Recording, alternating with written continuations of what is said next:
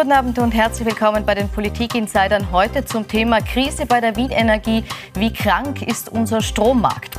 Es war ein Paukenschlag, wie wir ihn lange nicht mehr erlebt haben. Die Wien Energie bittet die Bundesregierung um finanzielle Hilfe, weil sie ihren Zahlungsverpflichtungen nicht mehr nachkommen kann, weil Banken ihr kein Geld mehr geben und auch die Stadt Wien ihre finanziellen Möglichkeiten ausgereizt sieht, nachdem sie bereits mit 1,4 Milliarden Euro unterstützt hat. Kurzfristig wird das Geld dann doch nicht gebraucht, weil die Lage aber unsicher bleibt, beschließt die Bundesregierung nun einen Kreditrahmen in der Höhe von 2 Milliarden Euro zur Verfügung zu stellen. Was bleibt, sind viele offene Fragen, unter anderem die, warum unser Strommarkt sich so entwickelt hat und so außer Kontrolle geraten ist und die Frage, was die politischen Entscheidungsträger jetzt tun müssen, damit wir einerseits Preisstabilität garantiert haben, aber auch Versorgungssicherheit. Und dazu begrüße ich jetzt meine Gäste im Studio, und zwar den Ökonomen Stefan Schulmeister, der sagt, Güter der Daseinsvorsorge dürfen nicht an der Börse gehandelt werden. Der Markt muss grundlegend reformiert werden, denn er hat versagt. Und ich begrüße den Volkswirt Jan Kluge von der Agenda Austria, der sagt, der Markt erledigt auch in der aktuellen Krise seinen Job als Verteilungsmechanismus sehr gut. Ohne ihn würden Blackouts drohen. Über kurzfristige Eingriffe sollte man sich in dieser Situation aber dennoch Gedanken machen. Bevor wir darüber ausführlich diskutieren, aber noch einmal die Causa Wien Energie im Schnelldurchlauf. Äh, wie Sie wissen, hat uns am Wochenende die Wien Energie äh, darüber informiert, dass sie in finanzielle Schieflage äh, geraten ist, dass es Turbulenzen gibt. Das ist einfach den verrückten Märkten momentan geschuldet, wo wir einfach Preise sehen, wie ausgeführt, die wir uns nie erklären hätten können. Seit Samstag Vormittag arbeitet diese Bundesregierung auf Hochdruck um einem Ersuchen der Wien Energie um finanzielle Unterstützung Folge leisten zu können. Es finden jetzt konkrete und wie ich hoffe auch konstruktive Gespräche äh, zwischen Wien und dem Bund statt, um auch darüber zu beraten, welche Möglichkeiten es gibt, äh, nicht nur Wien Energie, sondern auch andere Energieunternehmen in Österreich mit einem entsprechenden Schutzschirm äh, zu begleiten. Und hier sieht man, dass, und das haben wir auch damals bei unserer Clubklausur festgestellt, dass es hier zu Spekulationsgeschäften gekommen ist, dass man 16 äh, Terawattstunden verkauft hat, die die Wien Energie gar nicht besitzt. Und das ist auch die große Frage, die immer noch so ein bisschen im Raum schwebt. War es Spekulation oder nicht? Herr Schulmeister, bei dem, was die Wien Energie an der Börse an Geschäften durchgeführt hat, würden Sie da von Spekulation sprechen? Ja, im ersten Moment, als ich befragt wurde, wie kann, kann es passieren, dass man so hohe Nachschüsse zahlen muss, habe ich mir eigentlich gedacht, das kann natürlich nur passieren, wenn ich eine sogenannte Short Position habe. Das heißt, wenn ich am Derivatmarkt verkauft habe. Und das schien mir wenig Sinn zu machen, weil ja Wien Energie ein Energieversorger ist, der in erster Linie ein Risiko auf der Einkaufsseite hat. Er muss Strom zukaufen und er muss Gas zukaufen. In der Zwischenzeit bin ich etwas gescheiter geworden, weil am Freitag tatsächlich was relativ Einzigartiges passiert ist. Es ist nämlich nicht nur der Strompreis wie eine Rakete in die Höhe geschossen, sondern ist der Gaspreis nicht gestiegen. Und das Problem war, die Wien Energie hat sehr wohl 10 Terawattstunden Gas äh, abgesichert mit Longs hätte also dafür in jedem Normalfall äh, entsprechend eine Aufwertung bekommen müssen. Äh, das ist aber nicht passiert, während der Strompreis sehr wohl bis auf 1000 Euro je Megawattstunde gestiegen ist. Also das dürfte tatsächlich ein singuläres Ereignis gewesen sein. Äh, warum? Weil üblicherweise, das ist ja ein Teil des Problems, seit dem Ukraine-Krieg äh, Gaspreis und Strompreis sich parallel entwickeln und der Gaspreis durch ein verfehltes Preissystem, meiner Meinung nach, dadurch auch den Strompreis in die Höhe getrieben hat. Also unterm Strich keine Spekulation auch Ihrer Beurteilung? Meiner nach. Meinung nach nein. Mhm. nein. Wie sehen Sie es? Äh, genau so. Spekulation war das äh, in dem Sinne sicherlich nicht. Äh, es ist ein normaler Vorgang, dass Energieunternehmen äh, Strom, äh, genau genommen eigentlich gar keinen Strom verkaufen, sondern sie verkaufen Lieferzusagen für Strom in der Zukunft. Und ähm, das tun sie zu einem bestimmten Preis. Sie tun das mit einem, zusammen mit einem Käufer und man einigt sich da auf einen Preis. Ähm, beide haben da natürlich Hoffnungen, wie sich dieser Preis entwickeln wird. Ähm, aber Spekulation war das hier sicherlich nicht. Mhm. Jetzt äh, gibt es eben, weil man gesagt hat, der Markt ist nach wie vor unsicher, diesen Kreditrahmen in der Höhe von zwei Milliarden. Es sind aber wesentlich höhere Summen zwischenzeitlich genannt worden. Äh, dass äh, Zuschüsse bis zu 6 Milliarden gebraucht werden, dass man vielleicht bundesweit 10 Milliarden braucht. Glauben Sie, dass diese 2 Milliarden an Kreditrahmen jetzt ausreichen werden? Das kann ich nicht wissen, ich bin kein Prophet. Äh, es liegt am System. In einem System, das derartig verfehlt Preise bildet, weil an der Börse nur die variablen Kosten berücksichtigt werden in Gestalt der sogenannten Grenzkosten, also die zusätzlichen Kosten, um eine zusätzliche Megawattstunde Strom zu produzieren. Im Bereich der Daseinsvorsorge und generell von Netzwerkökonomie in Wasserversorgung, Eisenbahn, äh, Stromversorgung, Gasversorgung sind aber die Fixkosten äh, der weitaus größte Brocken. Das heißt, wenn Sie einmal ein Windkraftwerk errichtet haben, dann haben Sie sehr hohe Kapitalkosten gehabt. Den Rest macht der Wind. Auf der Börse wird aber nur der variable Anteil berücksichtigt. Das führt natürlich bei einer Situation, wie wir seit dem Ukraine-Krieg haben, zu irrwitzigen Preisschwankungen. Und äh, dort liegt meiner Ansicht nach äh, der Fehler. Ich möchte auf diesen Systemfehler gleich noch zu sprechen kommen. Kurz noch bei diesen aktuellen Zahlen bleiben, die hier äh, im Moment im Raum schweben.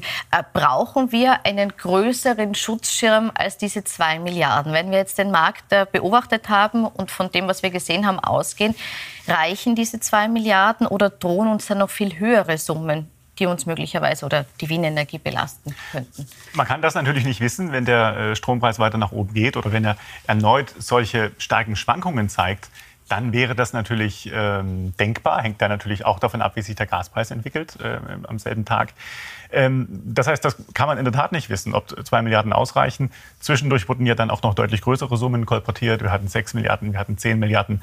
Ähm, genau kann das keiner wissen. Ich glaube, man wird hier äh, mit einem, ich bin aber nicht sicher, ob das Wort Schutzschirm das, das richtige Wort dafür ist. Das klingt so nach Bankenkrise, das klingt so, als wäre das etwas, was äh, am Ende wirklich auch äh, gebraucht werden kann und wirklich, wirklich äh, ausfallen kann. Das ist hier, glaube ich, nicht der Fall. Man braucht ja einfach Liquidität, damit äh, diese Geschäfte abgewickelt werden können. Und sie können ja abgewickelt werden. Ja? Wien Energie produziert ja Strom und kann ihn dann auch liefern. Äh, und dann kommen diese Sicherheiten zurück. Mhm. jetzt sagen, Sie, jetzt sagen Sie auch, dann kommen diese Sicherheiten zurück. Das ist ein Punkt, äh, der auch so ein bisschen nebulös ist für viele, die in das System nicht so tief reinschauen. Herr Schulmeister, da würde ich Sie gerne fragen, kommt dieses Geld denn sicher zurück? Ich meine, Garantien gibt man dann oder Sicherheiten gibt man dann, wenn ein Ausfall oder eine Zahlung droht. Dafür ist ja grundsätzlich dieses äh, System einer Sicherheit gemacht. Kann man mit so hoher Sicherheit sagen, die Sicherheiten kommen zurück? Nein, meiner Ansicht nach mit Sicherheit nicht, weil sozusagen im Ausmaß ihrer Lieferverpflichtungen, also das, was Wien Energie an die Kunden liefern soll, hat Wien Energie eine sogenannte Short Position eingegangen. Das heißt, sie hat auf Termin verkauft. Und das hängt natürlich dann von der künftigen Preisentwicklung ab. Würde der Strompreis wieder deutlich zurückgehen, dann können Sie auch völlig ohne Probleme aussteigen und den Kontrakt erfüllen. Würde der Strompreis so hoch bleiben oder noch mehr steigen, dann wird es schon Verluste geben. Warum sagen Sie dann, das kommt sicher zurück? Oder was macht Sie so sicher, dass diese Sicherungen zurückkommen? Also es macht mich einfach sicher, weil Wien Energie ja ein Stromproduzent ist. Wenn ich an die äh, Börse gehen würde und dort äh, auf Termin Strom verkaufen würde, in der Hoffnung, dass der Preis sich in, zu meinen Gunsten entwickelt und ich dann günstig den Strom kaufen und, und, verkaufen kann und dann ein Geschäft damit mache, dann würde ich in der Tat sagen, diese Sicherheiten, die ich dort als Verkäufer hinterlegen muss, die sind nicht sicher. Ich weiß nicht, wie dieses Geschäft ausgeht. Aber Wien Energie produziert ja Strom und sie haben äh, eine, eine Menge an Strom verkauft für die künftigen Jahre, die sie selbst produzieren können. Deshalb gehe ich nicht davon aus, dass diese, diese Geschäfte ausfallen würden. Jetzt hat man aber immer wieder gelesen, Sie haben mehr verkauft, als Sie selbst produzieren können. Das ist äh, nach der aktuellen Presseaussendung von Wien Energie, und darauf müssen wir uns ja verlassen, nicht so. Äh, es wurden äh, irgendwas von 18 Terawattstunden und was wir da auch äh, alles für Zahlen gesehen haben. Äh, in der aktuellen Aussendung ist es so, bis Ende 2024 ist weniger als ein kompletter Jahresverbrauch äh, am Markt. Das heißt, das ist etwas, was Wien Energie normalerweise produzieren können sollte. Da kann es eigentlich keine Probleme geben. Schauen wir uns vielleicht den Markt noch einmal genauer an. Sie haben jetzt auch gesagt, der spielt verrückt. Ich möchte Ihnen auch noch mal die Entwicklung dieses Marktpreises zeigen, denn der war wirklich einzigartig. Wenn wir uns hier die Verlaufskurve ansehen, sieht man eben diesen ganz klaren Ausschlag nach oben, der am Freitag zu dieser extrem hohen Nachzahlung oder Nachbesicherung äh, quasi geführt hätte. Dann wieder einen Abfall. Ähm, Herr Kluge, können Sie vielleicht noch mal kurz erklären, wie kam es denn zu dieser extremen Spitze am Freitag? Was ist dafür verantwortlich zu machen? Es kamen ein paar Informationen am Freitag, die man äh, so vorher, zumindest in dieser Schärfe, nicht äh, erwartet hatte. Man hat erfahren, Russland fackelt Gas ab. Man hat erfahren, die Pipeline wird wieder gewartet. Äh, das waren so ein paar Dinge, die äh, Unsicherheit erzeugt haben, zusätzlich zu dieser Unsicherheit, die ja ohnehin schon im Markt war. Und das hat dazu geführt, dass es gewisse Ausschläge gab. Das ist fundamental durchaus zu erklären, weil eben neue Informationen dazugekommen sind.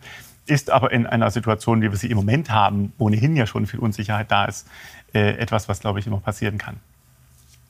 Ja, aber sozusagen das gesamte System der Strompreisbildung grenzt eigentlich an Irrsinn, um es ganz deutlich zu sagen, weil, wie ich schon erwähnt habe, der wichtigste Kostenfaktor, die Fixkosten, überhaupt unberücksichtigt bleiben. Es ist also nur ein sogenanntes ganz kurzfristiges Gleichgewicht, wie im Lehrbuch der Ökonomie, Nachfragekurve, Angebotskurve, Schnittpunkt.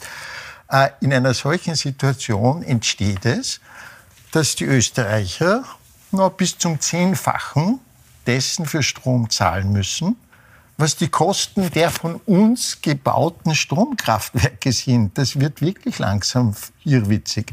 Also, seit äh, den frühen 40er Jahren haben die Österreicherinnen und Österreicher Kaprun gebaut, das Malta Stahlwerk, die Donaukraftwerke etc.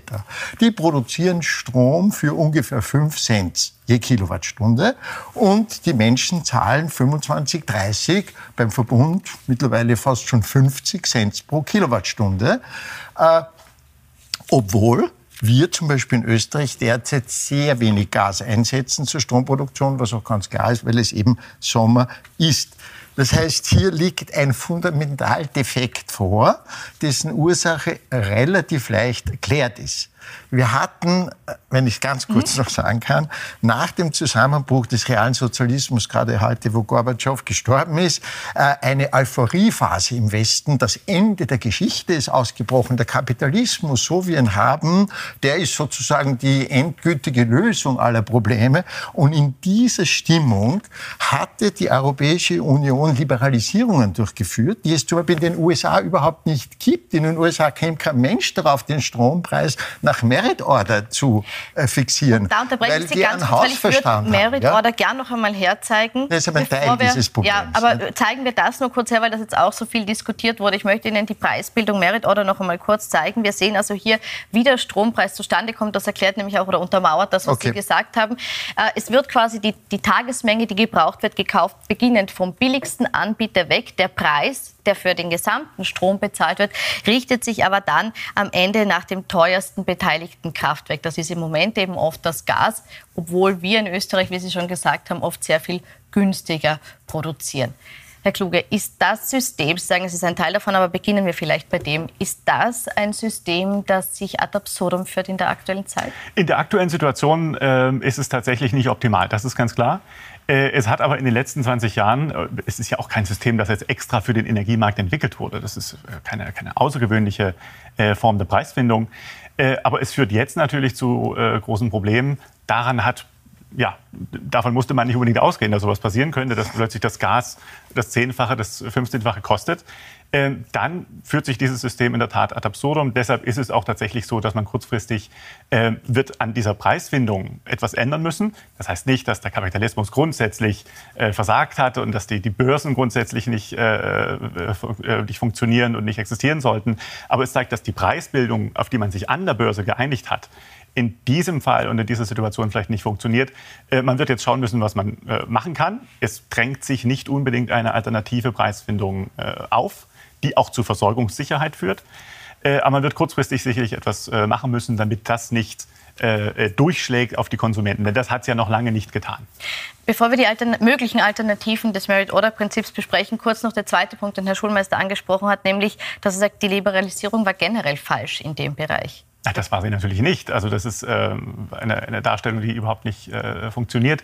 Ähm, ich würde ehrlich gesagt äh, gerne erleben, also nur um es zu sehen, was würde oder was wäre passiert, wenn diese Krise, die wir jetzt haben, diese, diese Kumulierung von Krisen, kein russisches Gas, keine französische Atomkraft, keine norwegische Wasserkraft, das, ist, das kommt ja alles zusammen im Moment. Wenn diese Krise Österreich in den 90ern getroffen hätte oder von mir aus jedes andere europäische Land in den 90ern getroffen hätte, ich bin relativ sicher, dass wir Stromausfälle hätten. Die Börse der Preis kann uns nicht gefallen, das ist ganz klar. Hier muss etwas getan werden, die Leute können die Rechnung nicht bezahlen. Völlig klar, dass wir hier agieren müssen. Aber die Börse funktioniert, sie bringt den Strom dorthin, wo er hingehört. Wir haben keine Stromausfälle. Ich bin nicht sicher, ob irgendein anderes System äh, das geschafft hätte. Ja, natürlich, das System Technik, schauen Sie, der Ausgleich zwischen Nachfrage und Angebot, der muss in jeder Sekunde da sein bei Strom, damit wir die 50 Megahertz halten. Er folgt nicht durch die Börse, der folgt natürlich durch Dispatch und Redispatch, also durch technische Systeme, wenn zum Beispiel in äh, Rumänien ein Kraftwerk oder drei, wie es vor ein paar Monaten war, ausfällt, entsteht in Sekundenschnelle der Bedarf, dass irgendwo anders, zum Beispiel in Tirol, ein Pumpkraftwerk auf Vollgas Strom produzieren muss. Das macht überhaupt nicht die Börse. Das machen elektronische Informationssysteme.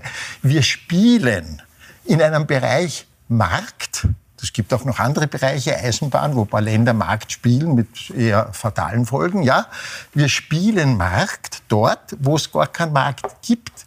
Es handelt sich um Netzwerkökonomien. Netzwerkökonomien sind dadurch ausgezeichnet, dass es einen natürlichen Monopolisten gibt als Basis. Das ist das Eisenbahnnetz, das ist das Stromnetz, also ganz kurz ausreden.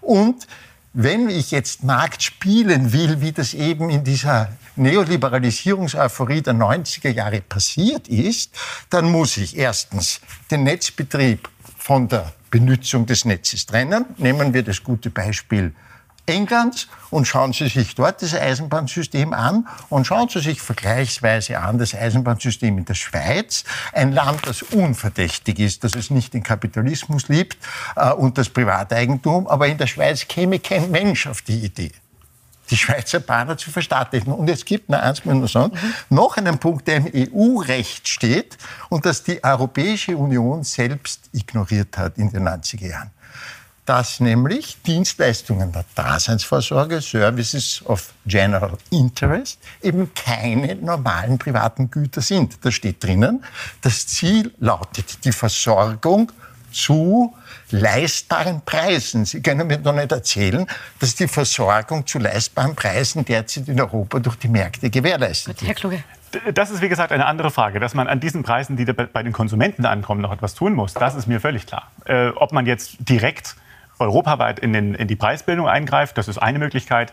Man kann zusammen, das versucht die Europäische Union schon seit Monaten, äh, als Einkaufskartell Gas kaufen und es dann günstig weitergeben äh, an die Kraftwerke. Dann wäre dieses Merit-Order-Problem auch schnell gelöst. Ähm, oder man kann äh, auch sozialpolitisch das Ganze machen, indem man den Leuten Geld gibt, damit sie die Stromrechnungen zahlen können. Also eine Reihe von Optionen sind möglich. Aber jetzt die Liberalisierung insgesamt in Frage zu stellen. In der Daseinsvorsorge, in der Daseinsvorsorge Sie, nicht insgesamt. Ja, von mir aus. Aber Sie argumentieren, es gibt natürliche, Vor äh, natürliche Monopole, auch im Bereich der Daseinsvorsorge. Genau. Und das finden Sie okay. Also Na, da kann man doch, naja, aber Sie, Sie, Sie wollen Es ist aber unvermeidlich technologisch. Es ist unvermeidlich, Sie, man kann aber durch Liberalisierung... Einfach, dass Daseinsvorsorge etwas anderes ist als eine Stimme ich Ihnen zu. Na, stimme ich Ihnen völlig zu. Deshalb sage ich ja auch, es ist nicht in Ordnung, wenn ich mir einen, einen, einen Porsche nicht leisten kann, dann ist das egal, da kann ich ihn halt nicht kaufen. Wenn ich mir Strom nicht leisten kann, habe ich ein Problem. Stimme ich Ihnen zu. Deshalb braucht es dann politische Maßnahmen, den Strompreis dahin zu bringen, wo, wie man ihn bezahlen kann oder beziehungsweise die Leute in die Lage zu versetzen, den hohen Strompreis zu bezahlen. Da stimme ich Ihnen völlig zu. Aber Sie können nicht sagen, wir haben eben natürliche Monopole und das ist eben so. Als jemand, der im real existierenden Sozialismus geboren ist und gelebt hat, sage ich Ihnen, dass ein solches Versorgungssystem ähm, funktioniert, dann auch vielleicht wirklich nur für die Dinge des, des, des täglichen Lebens, aber eben für nicht viel darüber hinaus. Also mit so einem System jetzt kommen zu wollen, finde ich doch ein bisschen schwierig. Ja, gut. Lieber Herr Kluge, ich bringe ein ganz kleines Beispiel. Die Europäische Union wollte nach der Stromliberalisierung auch Wasser liberalisieren. Das wurde durch eine Bürgerinitiative abgeblockt. Aber wenn ihr das gelungen wäre, dann würden wir die Wasserversorgung heute folgendermaßen haben. Es gibt eine Wasserbörse in Europa, da wird der europäische Wasserpreis bestimmt. Es gibt Wasserpipelines zwischen den verschiedenen Ländern. Und wenn jetzt an der europäischen Wasserbörse ein Kubikmeter Wasser 10 Euro kosten würde, Wien könnte aber wie jetzt um zwei Euro Kubikmeter liefern durch unsere wunderbaren Hochquellwasserleitungen, dann dürften wir das keinesfalls machen, sondern Wien wäre gezwungen, nunmehr ihre Bürgerinnen und Bürger mit 10 Euro zu belasten. Das werden Sie doch begreifen, ist irgendwie grotesk. Ich begreife aber auch, dass es Bürger gibt, dann in Europa in ihrem ehrlicherweise völlig absurden Wasserbeispiel. Das ist überhaupt nicht absurd. Das ist Menschen gäbe Wo ist der Unterschied, entschuldigen Sie, zwischen Wasser und Strom? Nein, ein Stromnetz brauche ich eine, eine, fixe Frequenz und einem Wassernetz bräuchte ich das nicht unbedingt. Ja, Aber es muss doch an diesem ja, Markt, den Sie gerade schildern, würde es doch dann auch bleiben, von mir aus gerne bei diesem Wasserbeispiel, gut. würde es doch in Europa dann Menschen geben, die günstigeres Wasser beziehen würden als sonst. Das kann Ihnen doch als Europäer eigentlich äh, keine Sorgen bereiten. Und wenn Sie die ganze Zeit sagen, im Strombeispiel, um wieder mal zum Strom zurückzukommen, äh, dass wir es immer seien, die nun den günstigen Strom für die anderen finanzieren, das ist ja überhaupt nicht der Fall. In normalen Zeiten profitieren wir absolut von billigem Atomstrom, der ja auch fast nichts kostet. Also äh, dieses Argument, wir haben es ja so billig und der böse Markt sorgt dafür, dass es jetzt teurer ist, das funktioniert eben nicht. Ja, es gibt immer schon noch zwei Seiten in so Markt. Okay, ich bringe Ihnen vielleicht ein anderes Argument. Sie werden mir vielleicht zugeben, dass die Marktdynamik getrieben wird vom Profitmotiv. Okay. Und das Profitmotiv steht in einem Widerspruch zum sozialen Auftrag. Das ist ja eben der große Traum der Neoliberalen gewesen, dass sie sagten, das Profitmotiv wird über die unsichtbare Hand des Marktes wie eine göttliche Vorsehung gleichzeitig auch die soziale Funktion erfüllen. Oder Milton Friedman, sozusagen die einzig moralische Aufgabe des Unternehmens ist, Profit zu machen. Und mittlerweile stellt sich aber heraus, was für einen Menschen mit Hausverstand immer schon klar war, dass das Profitmotiv und der soziale Anspruch natürlich in einem Widerspruch stehen. Und jetzt kommt aber noch was dazu. Das ist die ganze Umweltproblematik. Die Frage, wie wir Strom erzeugen, ist entscheidend dafür, ob wir in eine Klimakatastrophe kommen. Ja. Und der Markt ist vollkommen Nein, unfähig, diese Kosten okay. zu bewerten. Kurze, kurze, Replik noch auf den Strommarkt, weil dann möchte ich noch eine Frage anschließen. Dann frage ich Sie, wie man den Klimawandel ansonsten hätte äh, oder die, wie man die Energiewende sonst herbeiführen würde. Ich fokussiere mich jetzt mal auf diesen Aspekt. Ähm, ich hätte natürlich auch noch dazu sagen können, dass interessanterweise, nachdem wir das Profitmotiv eingeführt haben vor 20 Jahren, äh, dass der Strompreis seitdem, oder sagen wir der, der, der äh, Ausgabenanteil der Haushalte für Energie deutlich nach unten gegangen ist. Also das ist ja auch merkwürdig, dass es Lag aber nicht im Strom. Das ist haben wir nämlich angeschaut. Lag an den Fus an, Sie sich letztes Jahr den Strompreis an, hat das dass der Preis billiger wurde. Ein Satz zu der Umwelt und dann möchte ich noch kurz auf den Strompreis ähm, zu sprechen kommen. Zu glauben, mhm. dass Sie in so einem Verteilungssystem, schauen Sie die, die 90er Jahre an, wie da der Energiemarkt in Österreich funktioniert hat. Es wurde nichts investiert. Es fehlen heute noch Trassen, die man in den 90er Jahren hätte bauen müssen. Sie glauben doch nicht ernsthaft, dass Politiker äh, das praktisch von ihrem Schreibtisch aus, dass sie die Energiewende managen würden. Das glaube ich keine Sekunde. Das Geld wird doch nicht äh, in die Infrastruktur investiert, man verteilt es doch lieber äh, sichtbarer. Ja? Niemand, ist doch, niemand gibt doch gern Geld für Infrastruktur aus, das sieht ja niemand. Man verteilt es gern so, äh, dass es die Wähler sehen und dass sie die Politiker wählen. Glaube ich keine Sekunde dass ein solches System die Energiewende besser managen würde, als es der Markt jetzt tut. Ich habe noch An der Stelle unterbreche ich Sie jetzt, Herr Schulmeister. Ja, jetzt ja. können Sie jetzt gleich machen. Jetzt äh, unterbreche ich ganz kurz, weil ich möchte jetzt äh, noch mal auf die aktuelle Situation zurückkommen und auf die Entscheidungen, die jetzt anstehen. Es hat äh, nach dieser extremen Spitze von Ursula von der Leyen eine Ansage gegeben, nämlich, dass es Reformen am Strommarkt geben muss. Die in die Höhe schießenden Strompreise zeigen gerade aus verschiedenen Gründen die Grenzen unseres jetzigen Strommarktdesigns auf sagte sie, die Preise sind jetzt wieder gefallen. Trotzdem ist offensichtlich klar, man muss etwas tun. Mich würde jetzt interessieren, mit welchen konkreten Änderungen Sie rechnen. Für 9. September ist ein Gipfel angesetzt. Danach soll es äh, eine Reform geben. Wie könnte die ausschauen, Herr Schulmeister und dann Herr Kluge? Ja, frei nach Adorno, es gibt nichts Richtiges im Falschen. In einem System, in dem man die Daseinsvorsorge, noch einmal, das ist kein normales privates Gut, egal ob Wasser, Strom etc., durch den Markt steuern lässt, führt das sowieso immer tief in eine Krise. Das ist offensichtlich. Aber dann unterbrechen Sie jetzt kurz. Ja, heißt die Änderung, Sie würden, die Änderung, Sie würden geht komplett von der Strombörse den, den, den, die Stromanbieter wegnehmen? vollkommen sinnlos. Äh, ein guter Daseinsvorsorge. Wir tun ja auch nicht äh, sozusagen den Brotpreis jetzt auf der Börse bestimmen und wenn ich morgen zum Supermarkt gehe, kostet Brot auf einmal doppelt so viel, übermorgen kostet wieder nur ein Drittel. Das ist irgendwo äh, jenseitig, kann ich nur sagen. Und Menschen mit Hausverstand, äh, wie es die Schweizer sind, würden überhaupt nicht auf die Idee kommen, sowas zu tun. Kleines Beispiel am Rande. In der Schweiz Wobei werden die Haushalte mit, mitunter schon nein, in der Schweiz werden die Haushalte mit dem Strom zu den Kostenpreisen äh, versorgt, äh, weil das irgendwie äh, ganz naheliegend ist. Ja? Und äh, das Grundproblem Europas ist, dass eben in den letzten 30 Jahren insgesamt eine falsche Entwicklung eingetreten ist. Und am Ende der Sackgasse und viele Zeichen für, zeigen, dass wir am Ende einer Sackgasse sind, egal ob die Klimakrise, wo der Markt natürlich auch versagt hat, ob die Daseinsvorsorge. Am Ende der Sackgasse ist das Umdrehen für die Eliten wahnsinnig schwer, weil sie können nicht einerseits sagen, wir haben euch in Aber ihre ganz, ganz kurze Antwort, ich möchte Herr Kluge auch noch zu Wort kommen lassen. Ganz kurze Antwort. Halten Sie es für realistisch, dass man sagt, wir beenden die, den Handel mit Strom an der Börse und ab morgen schaut jeder wieder? So schnell nicht, aber es werden, es könnten einzelne Länder vorangehen. Mein Vorschlag ist unglaublich einfach. Österreich in seiner Eigenschaft als Eigentümer praktisch aller Energieversorger, Stromversorger, äh, gibt den Auftrag via Aufsichtsrat, Österreicher werden zu Kostenpreisen versorgt. Das ist EU-konform, weil das nämlich Privatwirtschaftsverwaltung ist. Erstens, es steht genau drin in der EU-Richtlinie, Paragraph äh, Artikel äh, 5, glaube ich, äh, jeder Anbieter ist, äh, hat das Recht, zu seinen Preisen zu liefern. Und dann schauen wir, was weiter passiert. Es wird eine große Debatte beginnen. Gut, Herr Kluge. Ja, ich glaube tatsächlich nicht, dass wir in einer, in einer Sackgasse sind und äh, die Welt äh, zusammenbrechen wird. Ich glaube, man wird sich jetzt äh, anschauen müssen, wie machen wir eine neue Preisbildung? Wie organ organisieren wir die neu? Die Merit Order war immer gut, die hat 20 Jahre lang gut funktioniert. Die Schweiz hat sich immer beschwert über die Merit Order, weil der Preis zu billig war in der Eurozone, also in, in, in der, im Euroraum. Ähm, aber man wird jetzt schauen müssen, was kann man daran tun. Es gibt zum Beispiel Möglichkeiten eines Bieterverfahrens. Dort bieten die, die äh, Bieter nicht zu ihren Grenzkosten an, sondern sie, sie schätzen quasi einen Preis, den sie brauchen werden. Das ist etwas, wogegen man sich entschieden hat, weil das zu Versorgungsproblemen äh, führen kann, wenn Leute zu aggressiv in den Markt gehen. Es ist auch nicht klar, ob es dadurch wirklich billiger würde. Äh, es gibt weitere Ideen, dass man so eine Art mittleren Preis dann bildet, dass die Gaskraftwerke eben schon ihre Kosten natürlich ersetzt bekommen, dass aber die, die Windkraftbetreiber ein bisschen was dafür hergeben, dass man so eine Gewichtung hat. Äh, ich denke, auf sowas wird man zukommen müssen. Und und ich hoffe noch einmal, dass die Europäische Union den gemeinsamen Gaskauf äh, angeht, dass man also diesem Angebotsmonopol ein Einkaufskartell entgegensetzt und dadurch vielleicht auch den Preis nach unten bringt. Also über den günstigeren Gaspreis dann auch den Strompreis Dann könnte man die Merit Order sogar belassen. Äh, dann würde es ja wieder funktionieren. Wenn der Gaspreis wieder unten ist, dann sind auch die Strompreise wieder unten. Gut. Ich bedanke mich bei Ihnen für diese sehr spannende Diskussion. Wir werden, glaube ich, das Thema Energie und die Frage, wie halten wir die Preise unter Kontrolle, äh, noch des Öfteren diskutieren. Ich wünsche Ihnen noch einen schönen Abend auf Plus 24.